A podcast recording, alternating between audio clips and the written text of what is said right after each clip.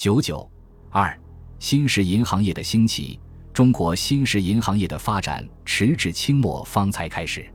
民国建立后，随着近代工商业的不断发展，新式银行业也日渐兴起。第一次世界大战前后，国内工商业出现前所未有的繁荣，剩余资金与对资金的需求都急剧增长，银行业亦随之得到空前发展。其后，北京政府的公债政策又进一步刺激了银行业的兴盛。一九一九年至一九二三年，每年新设银行数均超过二十家，一九二二年达到创纪录的三十六家。到一九二五年，全国共有银行一百五十八家，实收资本一万六千九百一十四万元，比一九一二年增长了五倍还多。虽然这其中不乏玄起玄散的投机银行。但一批声誉卓著、资历雄厚的大银行，如中国银行、交通银行、北四行、盐业、金城、大陆、中南银行、南三行、浙江兴业、浙江实业、上海商业储蓄银行等开始崛起。他们当中既有民国以前成立的银行，也有民国年间成立的银行。中、交两行经几次增资，股本已超过一千万元。一九二五年。前十家大银行纸币发行量超过两亿元，其中中国银行一万两千七百零九万元，交通银行四千八百三十四万元，开始在关内金融市场上占据主导地位。他们的存放款业务也有较大增长。可以说，中国近代新式银行业已经在这一时期奠定了基础。这一时期银行业的发展有两点值得注意。一是商办银行的发展超过了官办银行。本来，中国的银行一直以官办或官商合办为主。一九一二年底，官办与官商合办银行共二十四家，实收资本一千九百六十六万元，占全国银行总资本的百分之七十左右。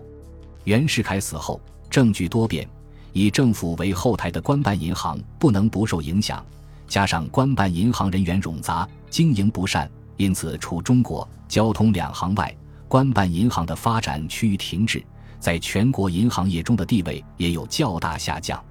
一九二五年底，官办与官商合办银行共有二十八家，占全国华资银行总数的百分之十七点七，实收资本七千六百零五万元，占全国华资银行总资本的百分之四十五。与此相反。由于民族工商业在这一时期的空前发展，资本盈利率急剧增加，多余的资金急需寻求出路。工商业的发展又带来对资金的旺盛需求，同时由于大战和抵制洋货运动的影响，外资银行的压力有所减轻，这些都大大刺激了商办银行的发展。据不完全统计，一九二一年至一九二五年新开业的商办银行达到八十七家。而同期新开业的官办或官商合办银行只有五家。一九二五年，全国商办银行总数已达到一百三十家，实收资本九千三百零九万元，比一九一二年增长十一倍还多，超过了全国华资银行实收资本总额的半数。而同期官办与官商合办银行资本资本总额只增长了不到三倍。著名的北四行都是在一九一五年至一九二一年间成立的，而发展最快的上海商业储蓄银行，从一九一五年至一九二六年，资本增长二十四倍，存款增长五十五倍，位居商办银行存款前列。工商业放款超过了放款总额的四分之三。在商办银行中，工商业与金融界投资的比例在上升，即使在军阀官僚买办投资为主的银行里。工商业者的投资比重也在增加。以金城银行为例，一九一七年开办时，军阀官僚的投资占百分之九十，到一九二七年已下降到百分之五十。一部分投资银行的军阀官僚下台后，已逐步转化为工商业资本家。以北京政府为后台的官办银行的实力下降，商办银行，尤其是江浙系商办银行的发展。不仅影响到银行业自身的势力格局，对未来中国的政治格局也产生了重要影响。这一时期，银行业发展的第二个特点是参与公债投机。一九一八年以后，北京政府为缓和财政困难，大发公债，短短几年即以数亿元计。这些公债利率少者二三分，高者达五分，加上各种折扣，直接间接所获之利益，故叫任何放款为优也。加之公债还可充作发行准备及借款担保，偿还由总税务司保管的内债基金，因而成为各银行竞相追逐的对象。二十年代初，银行业的繁荣与公债买卖的投机有很大关系。一九二一年至一九二五年。仅北京就有十七家银行开业。作为政治中心而非经济中心的北京，集中了如此多的银行，至少表明银行业的发展有着经济以外的因素在起作用。当时有的银行完全不是经营，专是公债投机。即使是历史较长、资历较为雄厚的中国，交通两行，也不能置身于公债投机买卖之外。银行的大量资金集中于金融投机，势必影响他们对工业以及其他事业的放款。不过，以往关于这一方面的研究对此可能不无夸大之处。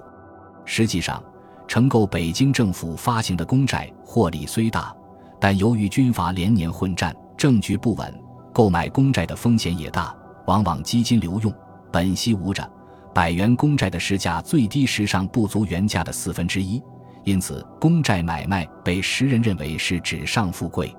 因此，除一些企图乘机捞一把、旋起旋落的投机银行外，一般大银行对购买公债仍较为慎重。据已知二十八家银行的统计，有价证券的投资只占他们资产总额的百分之六至百分之七左右，不到放款总额的百分之十。即使是官僚投资较多的金城银行。对政府的财政放款和投资占其放款总额的比重，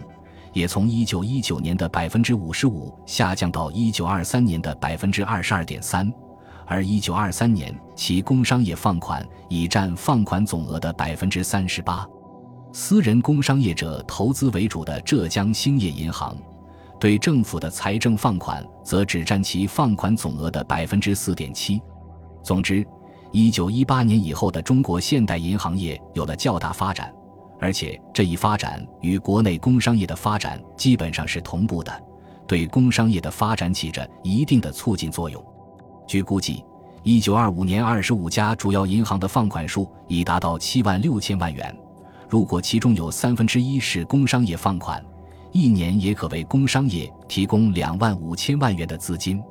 但是，与民族工商业的发展一样。中国现代银行业的发展同样存在着先天不足，大多数银行的资本薄弱，存款来源和放款规模都很有限。一九二一年至一九二五年新开业的商办银行中，实收资本在五十万元以下的小银行为五十八家，占同期新开业商办银行总数的百分之六十七。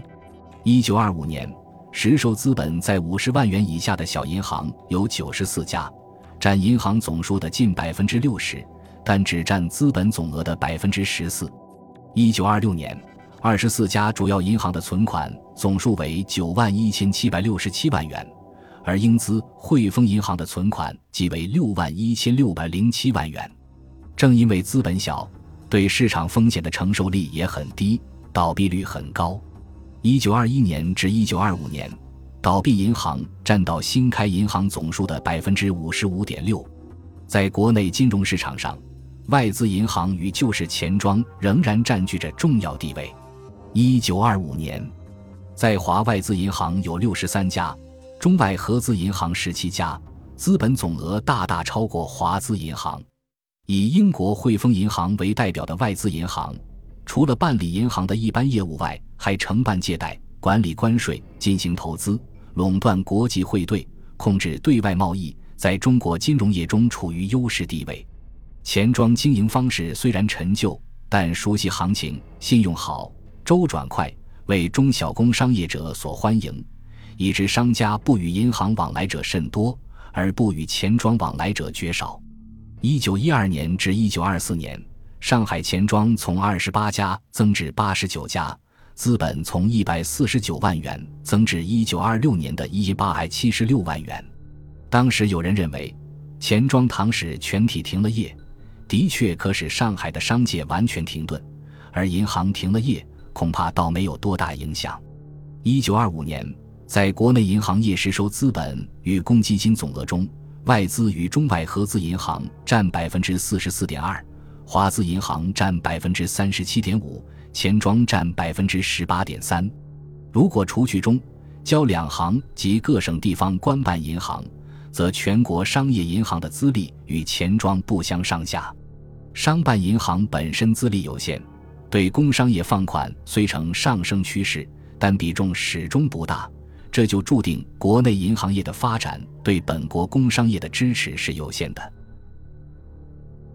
本集播放完毕，感谢您的收听，喜欢请订阅加关注，主页有更多精彩内容。